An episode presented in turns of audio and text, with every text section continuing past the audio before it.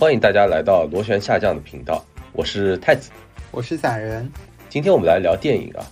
国庆档上映了非常多的大片，散人你看了几部啊？看了两部，然后有一部啊是票房冠军，就是《坚如磐石》。坚如磐石居然是票房冠军，不是《前任四》吗？哦，不是不是，是《坚如磐石》啊。哎，我反正是一部都看不到的，因为我人在温哥华嘛。不过我看了另外一部片子啊，也是先于大陆上映的朱一龙的新片《河边的错误》。今天呢，其实我主要想呃来聊一聊这部电影，做一下这个前瞻的分享，然后包括我看完的一些感受，然后。以及有一些推荐吧，就是希望大家听完呢，可以做一个判断，就说自己到底要不要去看这一部片子，因为我觉得它的受众面呢还是偏窄一些的。我是先要讲一下我看这部片子的它的版本啊，我是在温哥华国际电影节上去看这部片子的，呃，然后我们去看的时候呢，当然是座无虚席了，因为这个本地的华人也非常多，然后但是也有一些老外，然后我右边就是两个老外，他们看的也非常起劲。虽然他们只能看英文字幕，然后 所以说他们整个的一个呃笑点或者感受到的一些点啊，都比全场大部分的人都要延迟那么几秒钟。然后呢，我觉得很震惊的一个点呢，是因为国外的电影院呢，它片子正式开始放映之前呢，都会有非常多的贴片和广告，还有一些宣传片啊什么的。然后国际电影节尤其是这样子。然后呢，结果这一串的贴片什么东西放完了，突然出现了一个龙标。我非常非常的震惊，你知道吗？就突然感觉到啊，我回去了，我一下子瞬间回到了这个祖国的怀抱，你知道吗？哎，突然突然现出现一个龙标，那说明什么呢？就是我其实看的这个版本呢，应该也是国内已经审核完毕的，因为它龙标上面都会有嘛，就是几几年，然后第几部电影就是通过审核之类的啊，就会有这样的数字，所以说我看的应该是一个已经通过审核的版本，所以说我相信的。这部片子在国内上映的应该，呃不成问题啊，因为它应该已经是通过审核了，并且回头你们看到的版本呢，应该跟我现在看到这个版本差不多。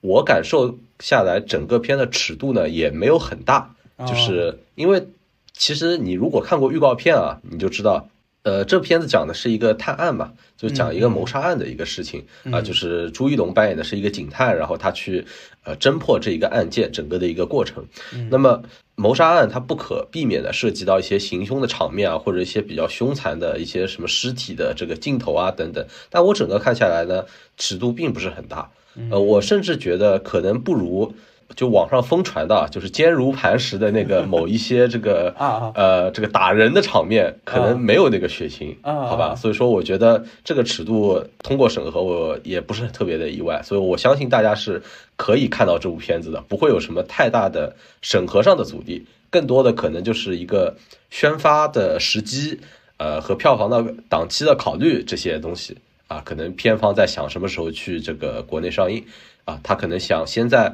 国外的各大电影节上面先转一圈，对吧？因为他之前也去了那个戛纳电影节，嗯，啊，转一圈，然后那个各大电影节都转一圈，然后可能有可能拿一些奖或者拿一些口碑，然后他再到国内去宣发这样子。我觉得可能是这样的一个策略啊。嗯，本来其实没有指望你会去看，呃，坚如磐石。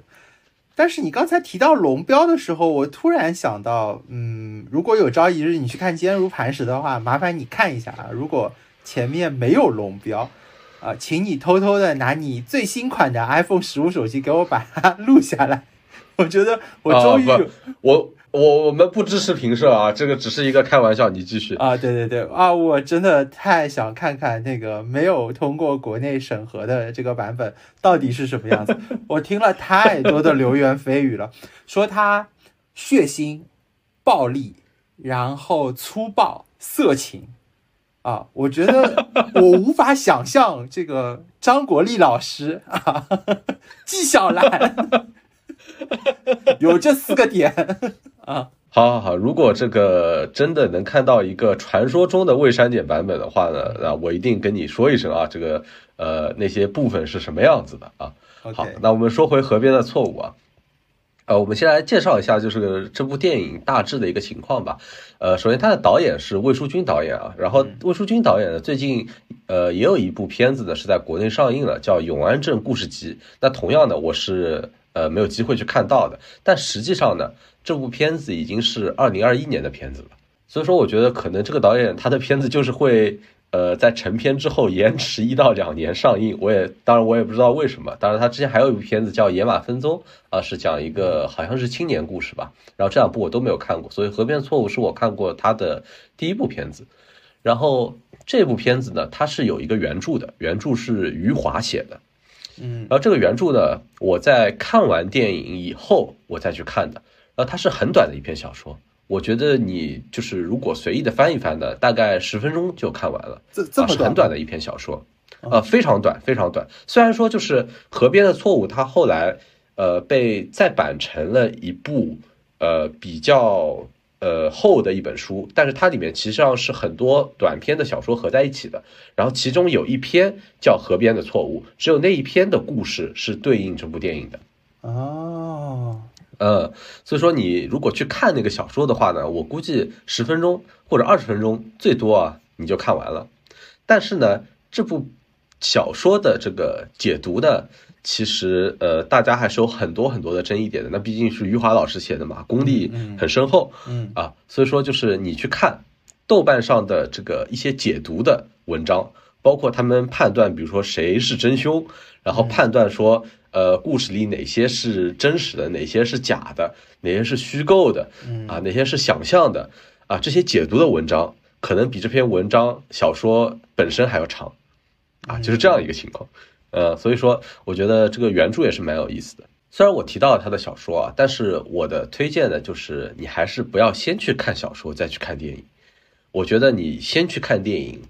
回头再去看一下小说呢，会比较好。呃，首先就是它的戏剧色彩会更加浓厚一点，因为我看那个小说的整体的感觉呢，就是它非常的白描。你要这样想象，就是我已经看完电影了，而且我刚看完，就是那些人物形象都是由演员演绎出来的。然后那些演员的形象呢，在我心中是比较栩栩如生的一个状态。嗯，这个时候我再去看那部小说，我应该有很强的代入感。我觉得，呃，我们举一个这个对比的例子，好了，就比如说你看完了那个《权力的游戏》这个电视剧啊，你你刚看完第一季，然后第一季刚看完，大家看哦，龙夫出来了，哇，特别厉害，对吧？是吧？然后就很期待说后面发生的什么。于是这时候很多人会去看那个小说的原著，然后就觉得说，哎呀。这个现在有一个人物的形象在那边了，我非常好代入，并且小说也是 P O V 视角写的，所以说我非常好代入。但是《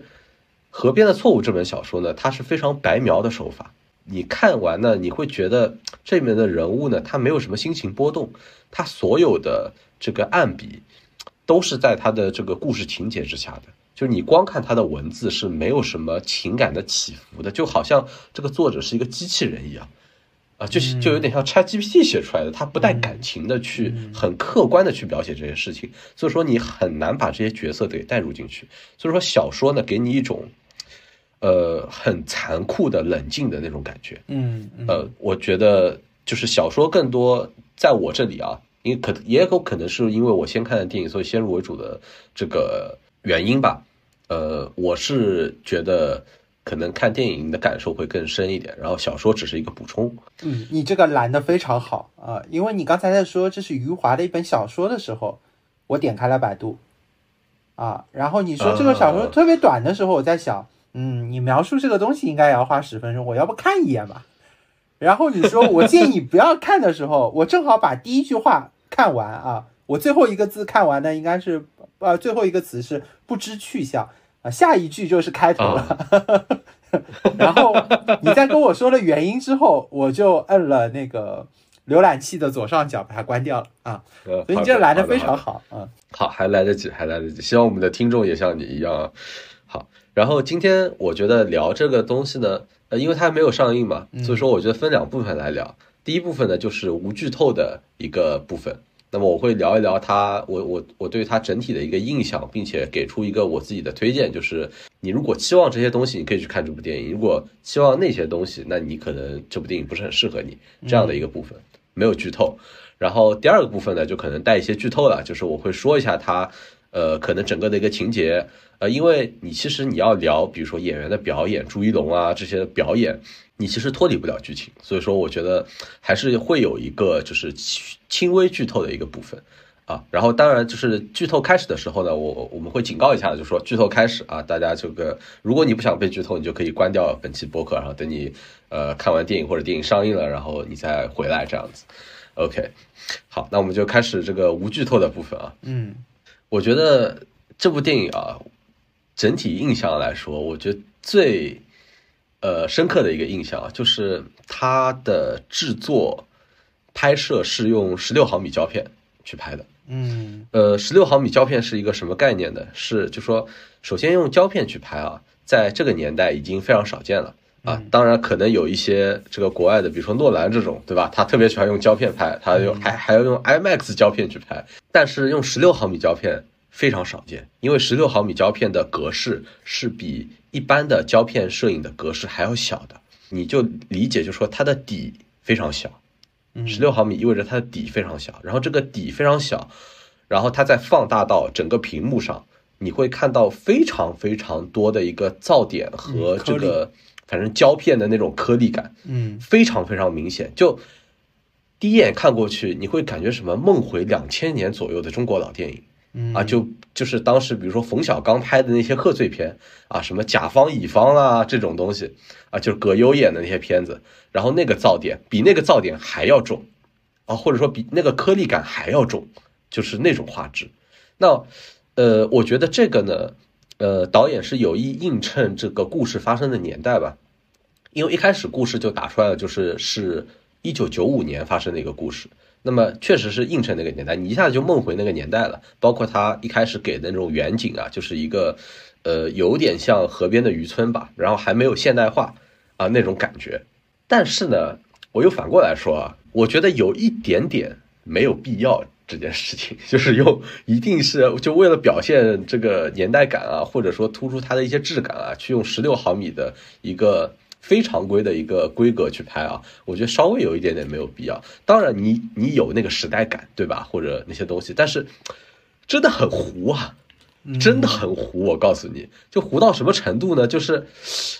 这个，直到第一个朱一龙的超大特写，超大特写就是贴的非常近的景别非常大的一个特写出来，呃，我的夫人才跟我说啊。原来是朱一龙啊，嗯，是这种感觉，啊。就之前完全没有认出来，他已经出现了非常久了，嗯。啊，并且镜头也一直是跟在他身上的。我们嗯。呃，你要知道朱一龙是主角，嗯。然后呢，这个片子百分之九十的镜头都是有朱一龙的，嗯。但是直到那个就是超近景，呃，超特写，然后才认出来说，哦，那个是朱一龙。那当然，这里面有演员塑造角色的一个呃因素在啊，那那我就不得不说，呃，你说到十六毫米胶片的时候，我第一反应还不是它特别糊，就画质比较差或者什么，我第一反应就是真的很有钱啊，真的非常有钱。因为这个大家如果不是玩摄影的话，你可能不太知道，就是当下如果你要去找十六毫米的胶片，那么大的量用来拍电影的话，其实也非常困难。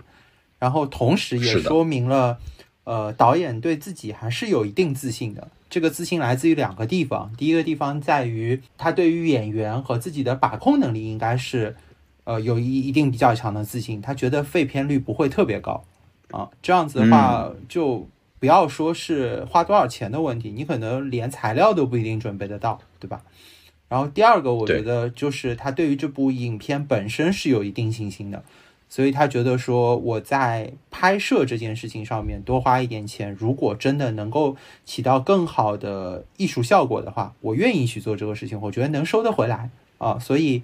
不得不说，这也是一个呃，至少我听到的时候，我觉得比较钦佩的。这和就是。这和诺兰用这个 M X 的胶片去拍还不是一个概念。对，是的，呃，我相信这个是可能是他们之后宣发的一个重点啊。但是我也就说稍微降低一下大家的预期，就是它可能会看上去比较糊，它可能不是你一般看到的那种电影的那个清晰的感觉，但是它会给你一种很不一样的体验。啊，很不一样的体验。然后这里我要提一点它好的地方啊，就是因为片子呢，它是里面有一段情节是比较像梦境的，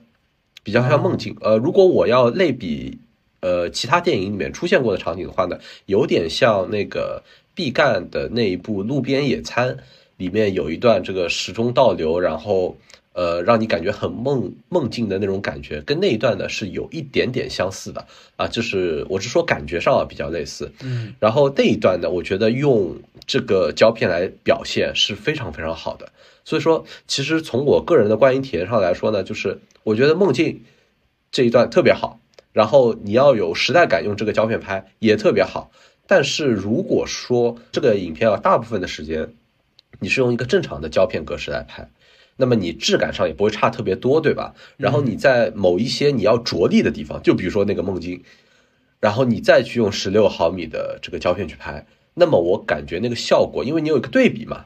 那么可能效果我觉得可能会更好一点啊，这个是我自己的一个感受。但是嗯，就谁知道呢？因为也也没有真的拍出来嘛，啊，这个可能就是我井底之蛙，这个随便说的啊。好，然后这个是一个。我觉得很重要的一个预期啊，就是十六毫米胶片，感受真的非常不一样。然后第二点呢，就是它的剧情方面啊，就是因为是一个谋杀案嘛，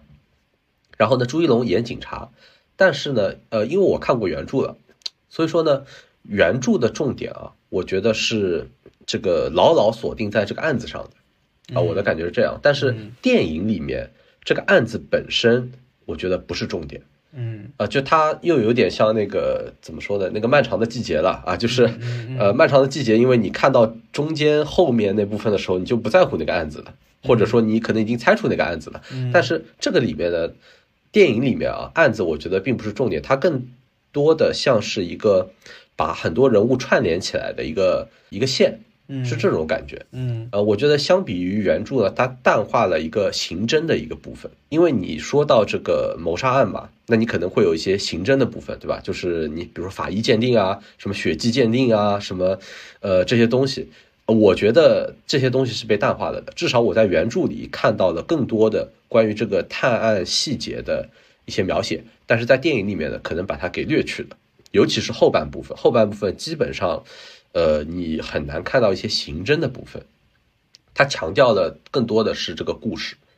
啊，所以说，如果你期待的是一个刑侦的一个破案的一个故事的话，那么这个也不是特别适合你。它不是一个 detective，呃，它是一个 drama，嗯嗯，我觉得是是是这种感觉啊，它强调的故事。嗯，余华给呃这本书，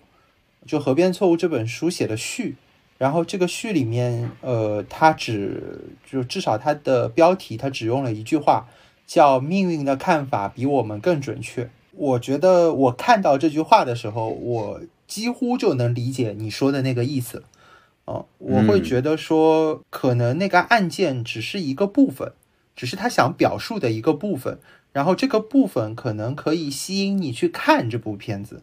啊，但他真正想描述的和想传达的。可能并不是这个案子本身，你说的非常准确。嗯，呃，我甚至有一点觉得，就是呃，因为余华在写这部小说的时候已经是比较早的时候了，嗯，呃，就距离我们时间上比较比较遥远，对，所以说可能这部电影呢，它是带出了这个小说当时底下更多想表现的一些东西，嗯啊，所以说我我还是觉得，就是电影的表现力确实是比小说，呃，是要强。很多的，嗯，然后我也看到这个小说其实是写在一九八七年，啊，然后非常巧的呢是，呃，据说在这个过去的三十年里面，只有一个导演曾经想拍过他，但是因为难度太高，所以他没有拍。我知道是谁，然后这个导演就是张艺谋啊。哎，我们这今今天就是绕不开张艺谋啊！回头我们再来说一下他的新片《坚如磐石》，因为我也特别好奇啊。好的，OK，好。然后我们回过头来说一下这部片子啊，我觉得有一部分人看完呢，他会批评，嗯，说每个中国导演啊，他都逃不过那个《杀人回忆》这部片子。啊啊啊！因为《杀人回忆》是这个韩国非常著名的一部，就是它虽然也是以这个谋杀案出发，但是最后是扩展到整个社会议题的一部片子嘛。嗯，然后大家会觉得说，就是很多你现在看一些中国的片子，你会觉得说中国导演在试图拍出自己版本的《杀人回忆》。嗯，也就是说，就是中国导演逃不过《杀人回忆》这部片子。嗯啊，很多人会有这样的批评或者感受。嗯。那这部片子呢，我就想说啊，稍微给他辩护一下。我觉得虽然它开头确实会给你杀人回忆的感觉，就杀人回忆它是，呃，整个的色调是一个温暖的色调嘛，包括一开始和结尾都是这个什么金灿灿的麦子，然后整个呢是一个比较暖的一个色调。然后呢，这里呢，它同样的是一个凶案，然后呢，现场被破坏，然后加上有一些这个可能。人精神上有一些问题的这个元素，再加上呃乡下的一个环境，你一下就觉得说，哎，这个开头这个起手式啊，跟杀人回忆特别特别的像，嗯啊，包括朱一龙的那个警察的整个的扮相啊，或者说他的给人的一种感觉，会给你杀人回忆里面那个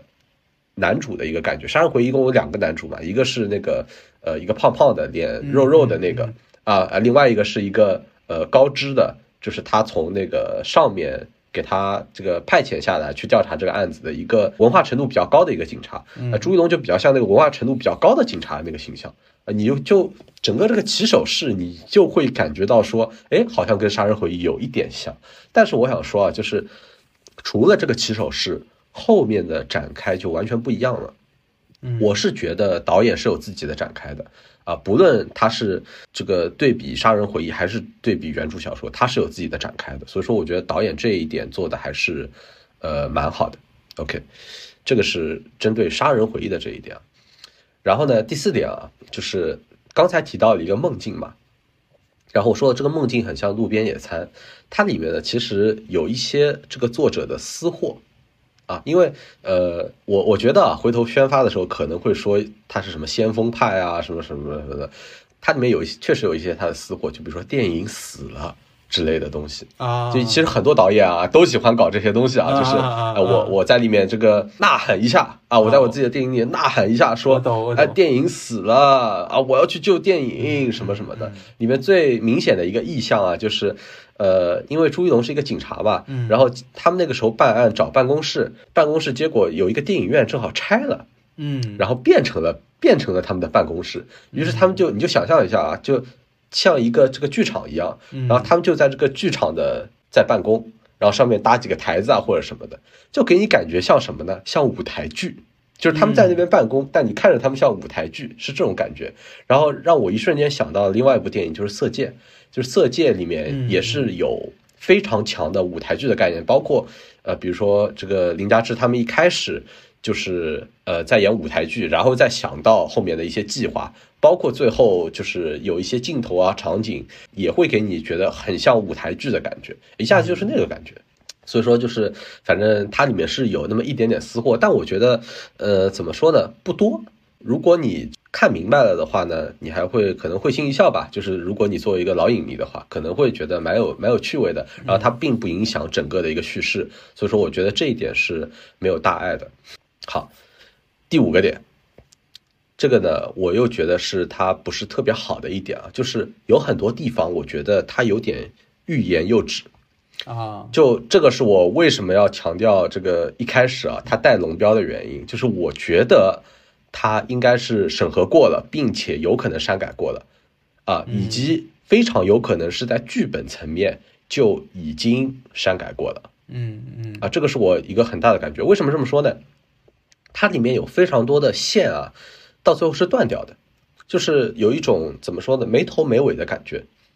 嗯，比如说男主在里面一直在纠结自己过去的一件事情。嗯，就是他在纠结自己过去有件事情到底有没有发生，嗯，但是这件事情最后也没有定论，啊，可能导演是为了讽刺，但是我觉得有点怪。以及呢，这个片子里面的多了一个，就是原著里面基本上没有什么琢磨的一个角色，就是男主的妻子，就是朱一龙演的角色的妻子，嗯，然后这个妻子的这个演员，导演是请了一个很厉害的一个女演员来演的。嗯啊，那个女演员叫曾美惠孜，嗯嗯，她演之前演过什么？对对，她演过什么片子？她演过《颐和园》，嗯，她演过《地球最后的夜晚》，她是香港金像奖最佳女主角，嗯啊，她拿过这么厉害的一个女演员，而且我在电影里面，就是她为数不多的这个出场的戏份里面，我也觉得就是她的表现力很厉害，就是她很想表现非常多的东西，你会很想再去探索这个角色的呃一些故事，但是没有。就是他只有几句可能就是妻子对丈夫的埋怨啊或者什么的，然后就没有了，消失了。所以说，就是我觉得女主可能，因为我觉得这里面很难找出女主，所以我只能说她是女主了。就是她的一些线可能被删改过，我觉得这个是比较遗憾的一个部分。就是他们请了一个很好的演员，然后也埋了一些线，但是这最后这些线呃没头没尾，有一点点欲言又止的感觉。呃，那你如果说到审核这个问题的话，那我就不得不说到坚如磐石了。我觉得这个 这个审核啊，就如果是欲言又止的话，我觉得还好。我们都知道《坚如磐石》这部电影其实四年前就拍好了啊，然后四年之后才上映。然后呃，假设说听众朋友们当中有人是没有看过这部电影的，我可以给大家增加一个乐趣，就是你可以去。在看电影的时候做两件事情，第一件事情呢就是去猜那个演员这个嘴型对不上那个配音的时候，他到底说的是什么？对，了解。对，然后第二个呢，我觉得你可以去呃观察，呃，就是演员的变化啊，就你明显能看到有一些镜头啊，呃，最明显的一个演员就是雷佳音啊，你能明显看到雷佳音在这个镜头的时候瘦。下一秒突然之间胖了，但是穿的一模一样的衣服，然后再下一秒又变回瘦的样子。我补拍啊，补拍补拍。然后，并且就是现在这一刻，其实大家都知道，就是陈道明这个角色是在没有通过审核之后硬补拍，然后加上的。所以，所有跟陈呃陈道明有关系的剧情和镜头，全部都是补拍出来的啊。所以，我觉得大家也可以去观察一些这样的东西。呃，所以我觉得，呃，当然你不能不能说就是审核它本身有一些什么样的错误吧，但是呃，审核本身确实会影响这部作品的呈现啊，无论它是后续补拍被剪掉的，还是说在编剧去创作的时候，我觉得都可能在某一些程度上影响到它了。呃，但是我觉得，嗯，你刚刚说到的这两个点的话呢，这个故事啊，可能太太复杂。就是如果加上这些，比如说这些线的话，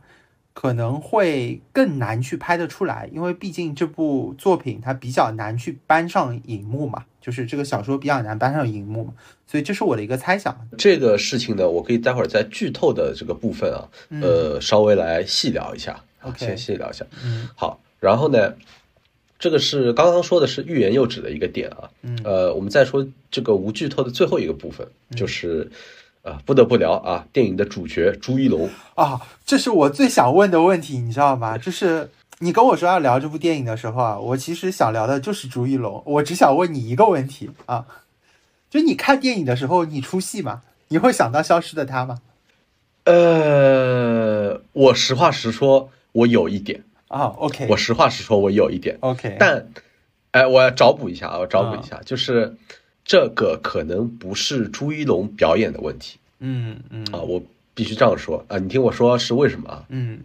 首先呢，之前说过了，朱一龙他是这个电影的主角，然后他基本上是要撑起整个电影的一个表演的，这个电影百分之九十的镜头都是要跟着他的，嗯，所以说呢，就是他的整个表演啊撑起来了，啊，完全没有问题，就是。呃，我觉得其实是给我沉浸感是蛮强的，呃，并且我之前也蛮喜欢朱一龙这种感觉的，因为他这次非常也是非常努力啊，呃，我是看到了一些宣传啊，是说他为了这个角色呢，他是先增重，嗯，就是他要达到自己跟以前的自己不一样的一个状态嘛，嗯，就是他先先增重，然后呢，在这个片子呢，他又是按这个时。剧里发生的时间按时间去拍摄的，所以说呢，他就随着这个片子拍摄，他在一点点减重来表现人物的一个状态。哦，OK，这个是很厉害的。嗯，OK，所以说可能一开始我太太她没有认出朱一龙，也是因为他增重的一个原因，对吧？就是他的形象确实跟之前有一些的差别，并且呢，他确实很适合演这种怎么说呢，濒临崩溃的状态啊啊，但是啊。就是这个濒临崩溃的这个状态，就给我感觉很像《消失的她》里面的状状态啊，你知道吗？这个是我出戏的点，就是因为那两个状态确实就是你在剧情的那个点上，这两部电影它在那个剧情的点上，那个角色的状态确实很像。就比如说一边是这个消失的她，我相信大家都看过了嘛就是就是他最后这个朱一龙被逼到这个绝境上了，然后快要崩溃了，以及最后发现自己被坑了，然后又崩溃了一次，是吧？就是 崩溃又崩溃这种状态，以及这个电影里面他也有一些这个面临崩溃的一个情况，然后就你就会一下子就哎，我就联想到那个并且他在这里面呢，哎，有一点这个，我我待会儿剧透再讲啊。但是他面临的情况呢，因为他是有妻子的嘛，嗯啊，这个女主演是他的妻子，所以说呢，你又发现，哎，他又有妻子，他又崩溃了，啊，是吧？啊，你就反正有很多的点啊，就是他可以这个联系到那边，所以说就是没有办法的，你瞬间就联想到那边。啊而且而且这又是在对。这又是在河边啊，这个离海啊这就是在河边点啊，对，啊，对你又你又是跟水有关系，所以说反正这个怎么说呢？你就说单说那个状态啊，你说是消失在他的续集或者是前传，我都是相信的，好吧，就没有办法。呃 OK 所以说这里啊，我还是要找补一下，因为朱一龙粉丝太多，怕被他们骂。但是我觉得他可能这种角色呢接的太多了。嗯他为了展现自己的演技，或者说他为了磨练自己的演技，他就经常接这种濒呃濒临崩溃的这个角色，但实际上可能接的太多，一下子接的太多了，然后又可能又密集的上映，被我不知道为什么这个这个到处跑来跑去的人啊密集的看到了，所以说我瞬间就发生了这个联想。假设这部电影，比如说它过个一年。再上映，大家可能忘记了消失的他这件事情了，然后再去看一下，哦，那大家可能不会有这样的联想。对这个是我的一个猜测。但我就必须要说，呃，这其实也是朱一龙在塑造就是这一类角色的成功的点，因为你能非常的这个深刻的印象他塑造的那个角色给你传递出的感觉，因为嗯这两个故事它的故事线条，然后甚至于可能就是如如你刚才所说的那样的话，呃，可能在部分人眼里面。就是连形象上可能都有变化了，对吧？因为毕竟你太太也没有认出他。你在这样的情况下面，其实他传递出的这个感觉，让你唤起了你对他之前演过这个角色的一些感受的话，我确实不得不说是这个演员他的很强的一个地方啊。就像对嗯，比如说啊，还是说坚如磐石吧，就比如说 这个陈道明老师，对吧？他有非常多各种各样的作品，但是我觉得啊，他穿着警服发脾气的时候，我都能想起那个英雄里面那个嬴政，你知道吗？对啊、对，这张国立老师，难道他不是康熙大帝吗？啊康熙大帝也是嘛我我觉得就是对吧？皇帝嘛，嗯对吧？对。然后张国立对对对老师嘛，他他上个综艺，我都觉得哎，纪晓岚回回到现实了。就对，就你偶尔还是会有这种错愕的感觉，对，所以你就必须要说，这是演员他在这一方面的表现力确实非常强，而且你也嗯很难说，就是让他在很短的时间里面，对于同样一种情绪有完全颠覆性的表演，我觉得这本身就很难。对其实我们聊到朱一龙啊，嗯我觉得可以顺带多说两句，就是因为看完这部电影啊，我心里产生一个疑问。嗯当然，这个疑问可能这个不管是朱一龙的粉丝还是别的影星的粉丝听了都会狂怒啊。就是我想说，他是不是我们这个时代的梁朝伟？啊，哎，我会有这种感觉，你知道吗？呃，当然，这个我不是说，就是因为每个演员都是不一样的嘛，他们各各自有各自的特质，是吧？就是但是因为梁朝伟应该是一个标签，对吧？对他是一个，他不是就他地位指，对他地位已经在那边了。对对对，他地位已经在，因为他呃，梁仔最近也是拿了那个终身成就奖嘛，对吧？啊对对对他他的地位已经定在那边了。对啊，并且以他的这个年纪来说，然后他也演过就是各种各样的类型的片子了。嗯然后我觉得他基本上演员的生涯到目前为止是非常圆满的了，已经是。嗯嗯然后呢，我们看年轻一辈的，嗯就是谁可以来接这个他可能空缺出来的这么一个位子？就比如说，我随便问一个问题啊，嗯就比如说王家卫以后要拍电影嗯啊，找谁？找谁当男主角是吧？他可能要要要有一个年轻的角色是吧？然后本来是梁朝伟来演的，啊，这个问题我觉得你也可以剪掉啊，这个问题我觉得不宜回答，不宜回答 啊，这有太多的备选了啊，有太多的备选。没没没没没个没关系，我觉得可以不剪啊。这个要骂就骂，就是我是感觉到，就说朱一龙是可以接这个位置的。嗯，我然后并且这个延续我们上面那个话题，就是说我确实希望看到他有更多的角色类型，对，就是不要说再去演那种濒临崩溃的角色，就是他也可以演这种，哎，我这个不动声色，但是我的惊雷都浮现在这个角色的底下的这种感觉，这种角色，嗯，我很希望他去演这种。包括一开始我其实看他第一部片子，我相信很多人跟我一样啊，就是看朱一龙第一部片子可能就是叛逆者，然后他在里面。表现出来的，尤其是前面那一段，就说他一开始是建立信仰，然后他的信仰崩塌，然后他再去，呃，通过自己的探索寻找新的信仰。其实我觉得可能好看的点反而不是他信仰崩溃的那一段，而是，呃，信仰崩溃之前的那一段，就那种隐忍啊，但是他又迷惑，啊，他又很困惑，然后他找不到答案的那种感觉。然后他又有那个怎么说？那个时候我觉得有一种怎么说小鹿般的眼神，就是嗯，给你很清澈，让让你有一种楚楚可怜的感觉。嗯，但是你又体会到这个角色的这个这个痛苦和这个挣扎、纠结这些东西。我觉得那个是他这个特别打动我的一个点。所以我希望就是说他去演，就说更多的一个角色类型，不是说一直是崩溃、崩溃、崩溃这样子，并且啊。我觉得最近今年我还学到了一件事情，就是在看演员这件事情上，就是要相信老一辈的眼光。比如说《封神》啊，这一看啊，这个妈妈被喜欢当时这个追的明星啊，现在在露胸肌，我靠，是真的帅，是吧？这个费翔 是真的帅，我我就不知道为什么他作为一个主角，并且是一个怎么说算反派吧，我靠，为什么可以这么帅？啊，完全是有那个霸气，有那个气场在那边的，所以说我觉得相信老一辈的眼光。而朱一龙，我觉得好像妈妈辈都很喜欢，我也不知道为什么，是不是？哦，我反正至少在我这边啊，我这个大家庭里的这个女性成员啊，都非常非常非常喜欢朱一龙啊，说朱一龙有片子一定要去看的啊，就是这种感觉。我身边的朋友其实都知道，我是一个脸盲啊，我不太能记得住人。所以呢，其实你跟我说朱一龙的时候，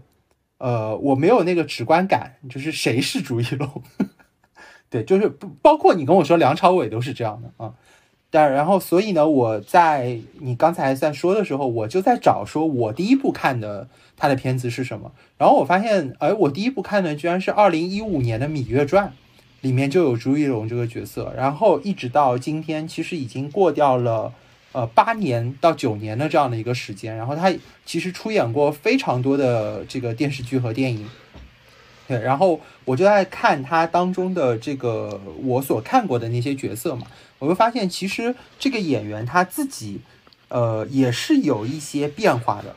嗯，他接的片子的类型，然后包括他想表现的东西，可能也是有一些变化，呃，我在猜想啊，会不会是因为他以前接的这种相对比较。年轻的商业化，对对，这这些角色可能，呃，已经比较多了。他后面想要去更多的去打磨一些内心的戏啊，等等，所以他才有可能，呃，可能我们最近看的这几部都是差不多的样子，对吧？啊，可能是一些特殊性啊。但不管怎么说，就是这个演员其实他的表演功力，我相信还是非常不错的。嗯，还是要为他在这部电影里面的表演喝彩的啊，我觉得还是很精彩的。OK。好，可以剧透了，可以剧透了啊，可以剧可以剧透了啊！这个这个，如果你介意剧透的话，那么三二一啊，你现在可以退出了，哈哈。退出之前啊，先这个打赏一下我们啊，然后退出，谢谢啊。可以收藏一下，也可以收藏一下啊。等那个看完电影之后呢，啊，再回来听一听啊。好，好，接下来我要讲剧透了啊。我先要讲一下这个剧情啊，这个剧情呢，这个我不得不说啊，我非常的。感同身受啊，就是对男主，就是我整个描述下来，就是好像是一个非常逼仄的一个空间，就是这空间非常的狭窄。就说我是说电影里面展现出来的这个呃世界，它的一个整个的生存空间好像非常的狭窄。嗯，然后呢，因为不知道为什么有一桩这个凶杀案，于是男主呢就开始调查这个凶杀案，但是。男主啊，其实他蛮认真的，就是调查的呃很细致，包括有些疑点啊或者什么的，他都在不断的思考。但是他的这种细致的调查，给别人带来了不幸，就是啊或者反过来说呢，就是好像就是他调调查到的那些相关的人啊，那些人他们的弦本身的生活的弦就已经绷得非常非常紧了。嗯就他们已经在寻找说，我在这个非常小的空间里面，我怎么去生存下去？我要找一点空间，我要去呼吸，我要去这个逃离或者怎么样子的。就别人的弦已经绷得很紧了，所以说不管多小的扰动，都会把那根弦给断掉，嗯是这种感觉。所以说，就是男主的调查给别人带来的不幸，我觉得一句话总结来说就是这样。随后，男主自己也逐渐被逼到了一个墙角。就是男主本身啊，他如果不调查这个案子的，他应该也不错。就是他在这个很小的生存环境里面呢，算活得不错的那一类。包括他有妻子，然后他妻子怀孕了，这一点非常重要。就是这这我也是说啊，为我我说为什么一下就想到消失的他，因为妻子也怀孕了。嗯 然后呢，这妻子怀孕原著里面是没有的，所以说我觉得这个跟结尾有一点关系，待会儿说。呃，然后男主自己随着调查，然后别人的弦一根一根的崩掉了嘛，他也意识到了说自己的调查给别人带来的不幸，并且他也不断的，因为很多人死了，然后怎么说呢，死无对证嘛，那么这个案子也变得越来越谜团，所以说别人的崩塌影响到了男主自己，然后男主自己也逐渐被逼到了墙角，然后最后他自己崩溃了。我觉得整个故事差不多是这么样一个情况。嗯呃，我觉得导演有就是他的改编啊，改编的非常好。我觉得他改编是特别特别好的。嗯呃，为什么呢？就是原著里面你感受不到这种情况，但是电影里面你很明显的感受到说破案的这个过程啊，有一些环节它给你很巧的那种感觉，就太巧了，以至于你觉得是别人有意安排的。嗯所以说，就是这个案子它就会留下一些疑点。我相信，就是这个片子假设上映之后啊，大家会就着这些疑点，就说你有可能会去多看两遍，或者说你有可能这个会引发非常多的争论，就在这些疑点上，会让你有一丝怀疑，并且这个里面有一些特别好的一个改编，因为我们聊改编嘛，那么我就说一下改编啊。妻子怀孕刚才说过了，然后呢，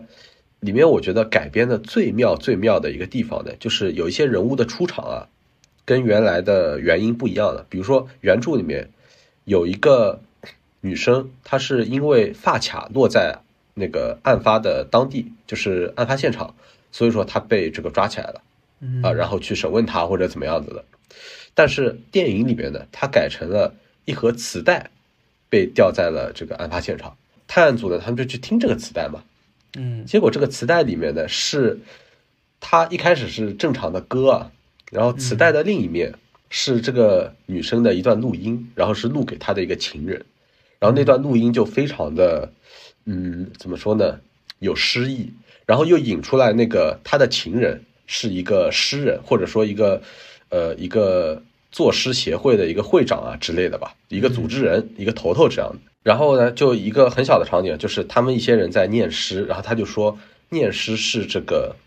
你生活中逃离不掉，但是那是你一个窗口，是你一个释放的一个窗口，就是这个一下就把这个导演想表达的东西给点明了，我觉得。嗯 OK，所以说就是这个改变还挺妙，因为你如果原来只是发卡的话，然后你通过这发卡抓到这个女的，没啥意思。但是它这个中间又多了一层诗意，对吧？你一盒磁带，然后是两两个情人互相传递这个情感的一种方式，是吧？然后再去引入诗这个概念，我觉得就特别的好。我觉得这个是改编的特别妙的一个地方。然后它也更好的把很多的人物给串联起来，就比如说我刚才一说，它就串联了两个人物。啊嗯，就是这样一种感觉。然后呢，它相比于原著呢，还有几个改变啊，就比如说它，我觉得暗化了作案的动机，因为原作里面呢，它是有明确的暗示，有可能是因为钱的原因。原作里是非常非常明确的去暗示这件事情的，但是电影里面完全没有提这个作案动机，他只是暗示了一下啊，就是其中一个嫌疑人他和这个死者可能是有那个虐待关系的，就是怎么说呢？呃，这个施害人是有可能会去虐待这个死者嗯啊，就是这种关系，但是只是暗示，也完全没有明示。原著里面是明示的，嗯，好吧？嗯嗯嗯，还有很重要的一点就是原著里面的，其实因为我刚才说了嘛，就是很多呃人他看完原著之后呢，他会去盘说这个凶手是谁，就是最后最后这个案子的真凶到底是谁。我们不论说这个原著里面警察抓了谁，或者说警察认定凶手是谁，他们是盘这个真正的凶手是谁，然后盘出来的大概率是其中某一个人，但这个人他在电影里面，在我的印象里啊没有出现过。一秒钟都没有出现过，OK，并且几乎没有提到过，嗯，所以说你就很明显的感受到，就说导演他其实是想暗化这个案子的这个因素，他其实更想暗示这个房间里的大象，就说他其实更想表现就是说这么一个很小的一个社会空间，然后里面但凡发生了什么事情，然后大家的弦就一一的崩掉了。我觉得他就是想表现这个事情。最后就是那个结尾啊。那个结尾呢，呃，跟原著跟电影非常不一样。原著里呢，结尾呢，我想剧透一下啊，就是，呃，是说男主呢，他最后受不了了，就是跟那个《杀人回忆》有一点点像啊，就是男主受不了了，然后最后呢，他一枪把他以为的真凶给崩了，这个是原著。但是电影里面呢，好像不太可能这么拍，对吧？啊，因为他是怎么说呢？人民警察是吧？是。所以说呢，电影里面呢，他最后反而是一个怎么说呢？好像是一个圆满结局，就是他获得了这个一些功劳，就是他是跟别人搏斗的时候，然后，呃，怎么说呢？出于自卫或者怎么样的，然后把那个人打伤还是打死，我也没有看清楚。但反正最后呢，他的从执法者的立场上来讲是没有问题的，做的事情是没有问题的。嗯嗯。呃，那么但是呢，我觉得导演又想表现出来，就说原著里面。对这个男主的一些惩罚，因为原著里面最后男主是不得不变成一个假装是一个精神病，然后才能蒙混过关的。嗯，他想表现出对男主的这个行为的惩罚，所以说呢，他给男主安排的就是他生小孩这件事情，就说他不是前不是提供了他妻子怀孕了啊，最后他生小孩然后他这个小孩呢是，呃，电影里面暗示的没有明示啊，暗示的这个小孩是有点问题的啊。OK，就好像是一变成了一个天罚，就是就是哎，你这个惩罚是一个天罚，你的孩子有问题是啊，你做错事儿了啊。但是我就觉得好像他给人的这个震撼，给人的这个讽刺，嗯，就不够，嗯，就没有原著那么深刻。然后，并且你想啊，他为了这个最后的这个结局，他还要去说是妻子是怀孕的，对吧？然后还要引入妻子这么一个角色，然后给他很多的戏份，你就会觉得说，OK，就是 你从最后你从全盘的这个安排上来说，好像这个是不划算的。我们从这个篇幅上来讲，就是不划算的，他还不如说去拍原著的这个结尾，但是原著结尾他可能拍不了，嗯，那没有办法，他只能这样子去去做了，嗯，OK，啊，我觉得是这样的一个感受。对，因为嗯。我刚刚提到了嘛，就是我刚才不是在看知乎嘛，对吧？在你描述的呃前一刻吧，呃，我其实看到了知乎里面对于最后结局的一个描述，就是这本小说最后结局的描述。啊，我不得不说，我看完之后是有一些难受的。嗯，对，就是我能感受到那种荒诞、无助和无力感。对，然后我也能想象得到，就是呃，假设说呃。朱一龙看了这个小说之后，我作为一个演员，然后我想去表达出那个情绪的时候的那种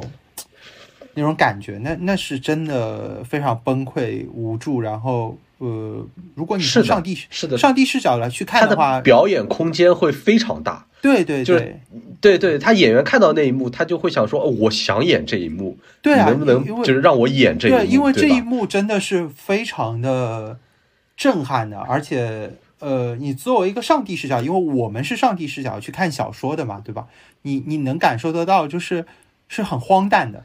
这个结局是非常荒诞的，对。但对，呃，我们用电影去描述这个东西的时候，如果是电影这个剧情的话，我就会觉得它的荒诞感和对于现实生活的那种讽刺的那种意味，可能就会弱非常多，啊。不，我觉得我自己更多的觉得是审核不让过，嗯，就是他，因为因为你是不不不允许，就是说执法者他出现一些这样的问题的，所以说，呃，这个结局我估计是不允许拍出来的，好吧？嗯？所以说，我觉得导演也是无奈之举，但是这个确实让，就说整个片子的着力点最后落到那个点上有一点弱，就是你最后变成了一个天罚嗯啊，然后这个事情就比较比较无语一些。当然啊，我里面也也前面说感同身受，也是感受到，就说怎么说，这个主角呢，他一边应付工作，然后妻子还怀孕了，哇，他真的压力好大，你知道吧？作为一个中年男人啊啊，并且有很多故事，我觉得欲言又止啊。就其中有一件事情，就是妻子埋怨他，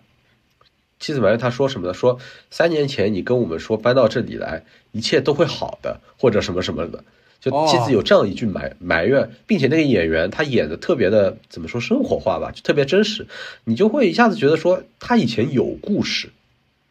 他以前有很深的故事，但是就是没有深挖，什么都没有，啊哦，就这个点到后面就他又飘散掉了，啊，所以说就就就是就是我我就觉得他一开始这个铺的啊特别好，就是我前半部分我看的特别特别的惊喜。就是它有太多惊喜的部分，但是到后面它落落脚点落在那个点上呢，一个个点就都散掉了，嗯，不然我有这种感觉。嗯啊，这是我觉得稍微有一点点这个遗憾的地方。当然，它反正我觉得整个改编来说，就是呃有惊喜有遗憾吧。就是总结来说，差不多就是这样。嗯，呃对，但但你刚才提到那句台词的时候，我也会有非常感同身受的那种感受啊，就是 其实每一次搬家、搬迁、换一个地方，其实都是奔着更美好的生活去的，对吧？对，但是你和现实之间的这种差距感，你真的会觉得非常痛苦。对，所以 OK 嗯，很难很难很难受啊。这就是为什么我嗯不看那个、呃我们这期播客的那个主题曲啊，《漫长的季节》。啊，，对，因为我觉得太难受了，就是在这部作品还是一部三十年前的作品，我们其实对于那个时代的人不一定能够感同身受，因为那是呃我们还没有出生的时代，然后没有改革开放的时代，对吧？我 对，然后并且这个故事也不是发生在上海这种城市当中的，我们其实跟他感同身受其实还是弱的。啊，但是我们看《漫长的季节》的话，我会觉得会让我真的会非常难受，啊，所以我不敢看，而不是说我不想看啊。但但不管怎么说，我们回来继续说河边的错误吧。啊，我我我有一点是不同意的，我觉得这这种情感的感同身受，处境的感同身受是跨越年代、跨越时间的。嗯，好但我们还是可以回来说一下。对，啊，最后呢，就是我剧透啊，其实差不多到这里为止，是不是也没怎么剧透啊？没有你还是可以怎么剧透没有怎么呃照照照样的看看电影啊。呃对对我觉得其实我剧透的是很注意尺度的，好吧对？我想留一些这个惊喜啊。嗯呃，我最后不得不提里面的一个角色。就是他们到最后就是调查到中间那个部分啊，嗯然后呢找到了一个嫌疑犯，就也不说嫌疑犯吧，就是他当时也是在场的一个人，嗯就在呃经过案发现场的一个人，然后他们去找他，然后那个人呢看到警察来呢，完全不慌，嗯请警察们坐下，然后说我已经等了你们好久了。嗯呃为什么呢？嗯因为这个人呢，他是就是有前科，他以前哦被冤枉过。就是你从他对待现在这些警察的态度，你就直接可以窥到他以前是怎么样被对待的。明白。是这么一个感觉。然后我觉得演的特别好，就这个角色就非常惊喜，然后这个演的也非常惊喜，所以我觉得可以期待一下。就是我喜我是想为他喝彩的，我就觉得这个演的特别好的，这个角色，这个角色从头到尾都是亮点。你可以说一下这个角色在剧里面的名字吗？徐亮啊，呃对，我我为什么说这句话呢？因为呃，如果你打开百度百科的话，呃，这可能是为数不多的在这个角色的呃，就是他演员的本名是没有词条的，呃，一个演员啊，所以啊，大家到时候可以给予他更多的关注啊。我是想说这个点。嗯呃，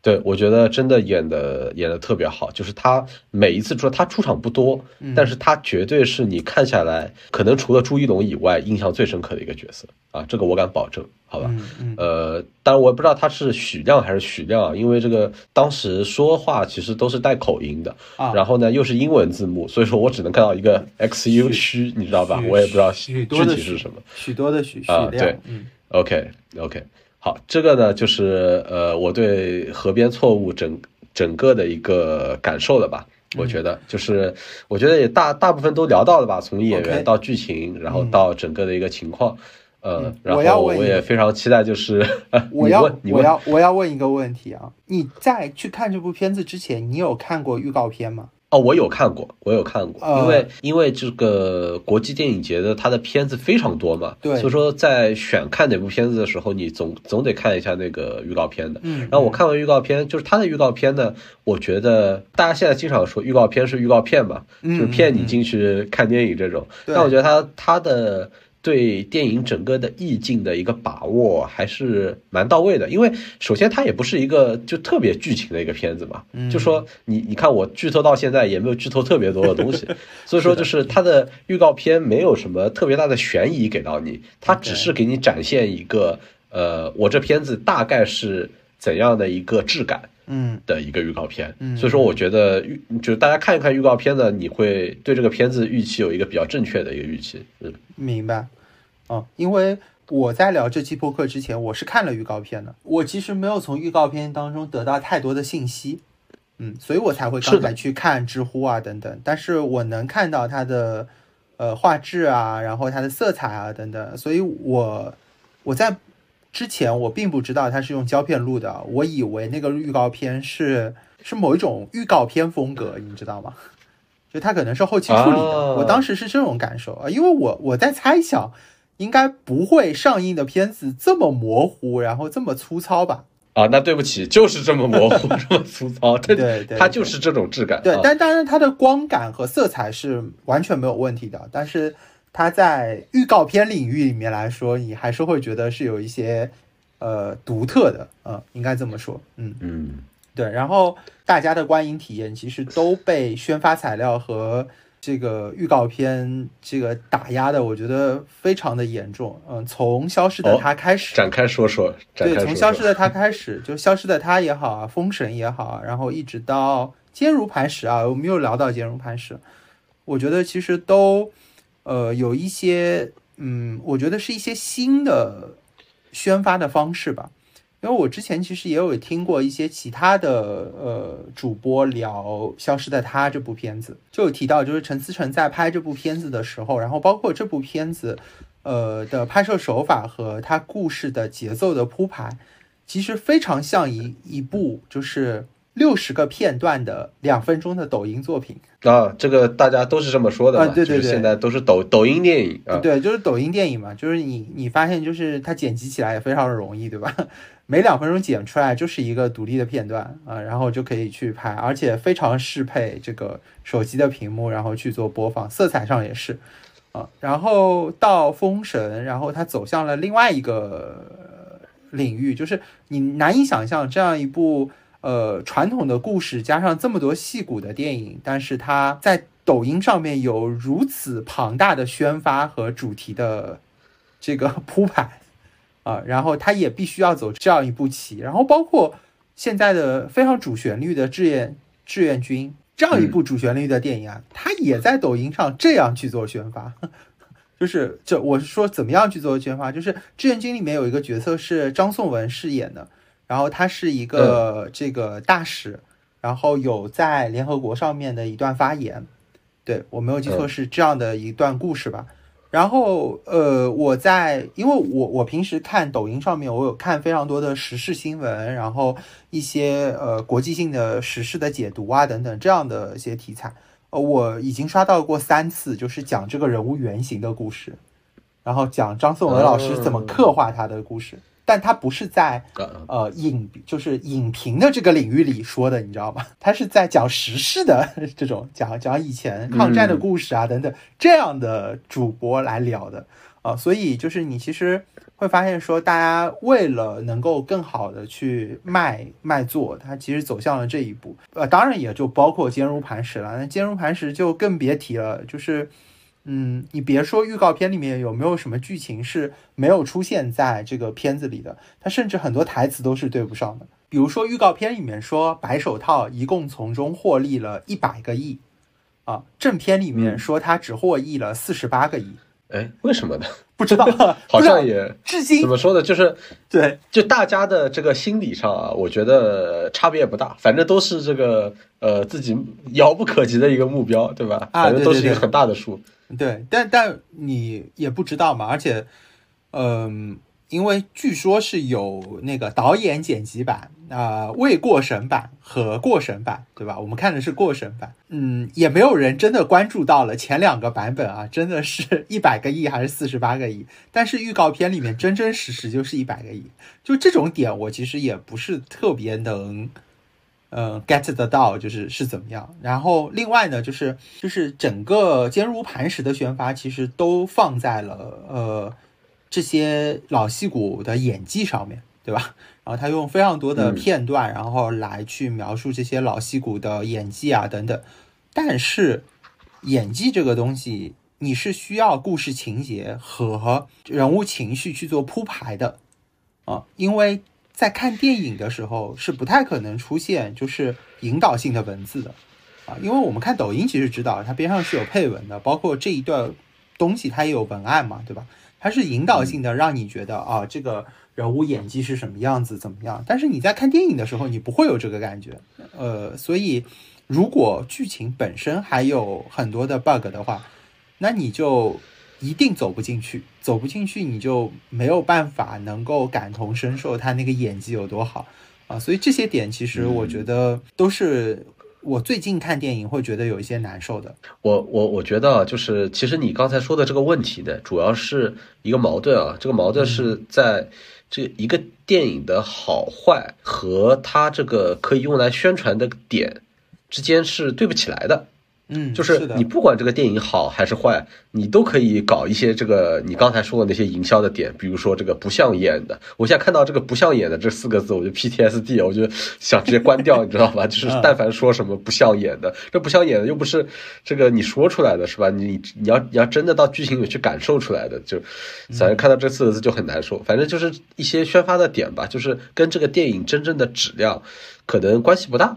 所以说，你不管是好电影、坏电影，你都可以用这这种，比如说抖音的这种小片段去宣传，然后把人拉进电影院骗。没错，然后久而久之呢，这些手段就最后就失效了啊。这个就跟比如说之前的流量时代是一样的，就是你找一个流量明星啊，你都不用宣传是吧？然后呃，大家就去电影院。那后来这套这个大家这个看过的烂片太多了，然后就没用了，然后现在变成了这种样子，就是它是一个呃有时效性的。然后也不断迭代的，然后可能过几年，这个大家也看，就是看到不像演的，跟我现在一样，就很难受啊，不看了，不看了，一看就是这个烂片啊，可能是这样子的。哎，这个怎么说呢？也没有办法，也没有办法，因为现在这个酒香也怕巷子深，你只能这个不断卖力的吆喝。而且同时，因为我之前听了别的播客的一些描述吧，我觉得也比较真实。因为从业的人也会觉得说，确实一线城市、二线城市的这些人，呃，就是可能大家对于看电影要求比较高的这一部分人啊，不是说他硬件条件，是说电影本身要求比较高的这些人，他毕竟在中国这个大的群体里面还是少数啊。然后。呃，真正的三四五线的城市的这个观影者的数量其实还是非常多的。那么对于这样的一个群体上来说，其实还是需要非常多的抖音的这种方式，然后去 touch 到他们，让他们知道这部电影的。嗯，所以这也算是一种新时代的一种呃方式吧，也没有对错之分啊。但坚如磐石这部电影成为这个国庆档的这个 票房冠军，也正说明了就是某一些宣传方式还是有一定的作用。好，那我觉得今天我们也聊的差不多了啊，我们大致这个讲了一下，推算是推荐了一下吧，《河边的错误》这部电影。其实你刚才讲一些这个宣发的时候，我就一直在想啊，就是嗯回头《河边的错误》这部电影它应该怎么宣发？因为就是其实这种文艺片很难宣发的嘛，对对吧？像包括之前。呃，有一些真的是，我觉得算是骗人的宣发吧。就比如说《地球最后的夜晚》，实际上是一部非常非常小众的文艺片，但它的宣发却是说这个呃，哎，我们要浪漫，我们要这个一起度过最后一晚，就是这种。然后最后大家情侣都是去电影院一起睡觉，就在电影院直接啊这个就睡着了，这也很看电影浪漫边看电影边边睡着了。这也很哦浪 OK，漫。这也很浪漫，但是就是说，呃，它也比较有损这个电影的口碑，然后并且这种方式你用一次。后面就再也不好用了，对吧？所以说，其实我一直在想，说这部片子在国内怎么宣传。当然，你有朱一龙，那么你这个基本盘你肯定是有的嘛。但是其他的角度，我真的是比较难想出来，因为跟他的这个主题啊什么的，真的很难，就说可以吸引很多的这个人气吧。我感觉，嗯，这个没办法了，只能留给片方自己去考虑了。好，那我们这一期就先到这里啊。然后如果大家喜欢我们这期节目的话呢呃希望分享点赞评论转发呃谢谢大家再见。再见。